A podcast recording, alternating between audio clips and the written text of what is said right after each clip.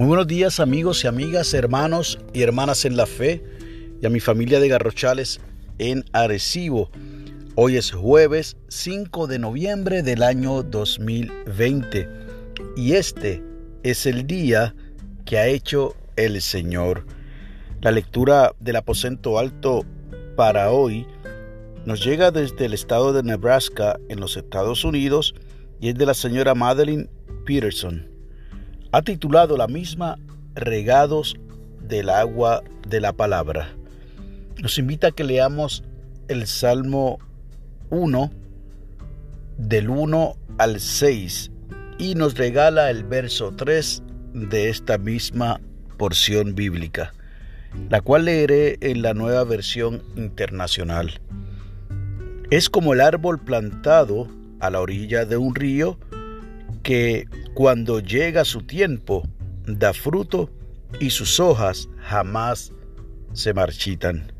Nos dice la señora Peterson. En la primavera del 2017, varios grupos de turistas de todo el mundo llegaron a un área desértica de los Estados Unidos atraídos por una radiante alfombra de flores silvestres que no se veía desde hacía 20 años. Las semillas que permanecieron inactivas durante décadas debido a la falta de agua germinaron gracias a un invierno muy húmedo. Las florecitas rojas, blancas, fucsias y anaranjadas tapizaban el campo. Qué vital es el agua para nuestra vida.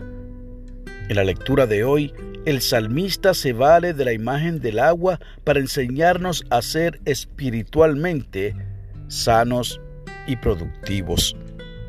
Quienes estudian la palabra de Dios y cumplen con sus leyes prosperarán y darán fruto. Sin su palabra será como el desierto en un año de sequía.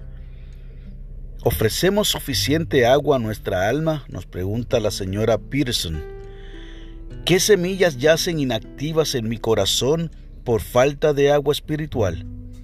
Si regase esas semillas mediante la reflexión en la palabra de Dios, ¿qué bellezas podría ofrecer a este mundo seco y sediento?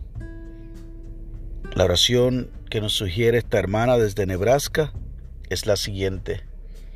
Gracias, Señor, por el privilegio de servirte Ayúdanos a refrescar a este mundo que espiritualmente padece sed.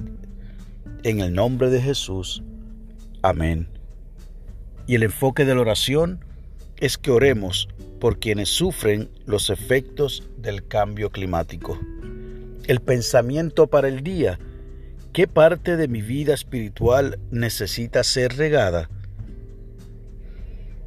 Definitivamente esta ilustración que nos comparte esta hermana nos hace reflexionar y hacer una autoevaluación, además de contestar las preguntas que ella misma comparte en esta experiencia, que nos ilustra la necesidad de que estemos cada vez más cerca del Señor y eso lo logramos estudiando la palabra, escudriñándola, haciéndola nuestra y por sobre todas las cosas que podamos como cristianos y como cristianas ser como ese árbol plantado a la orilla de un río que dice el salmista, para que cuando llegue nuestro tiempo podamos dar fruto y nuestras hojas no se marchitarán porque el agua que ha corrido en nosotros ha sido el agua del Espíritu Santo. Así que te dejo con el pensamiento del día que leí hace un momento. ¿Qué parte de nuestra vida espiritual necesita ser regada? Y es mi deseo que el jardinero por excelencia, Jesús de Nazaret, pueda definitivamente con su Santo Espíritu regar nuestro ser.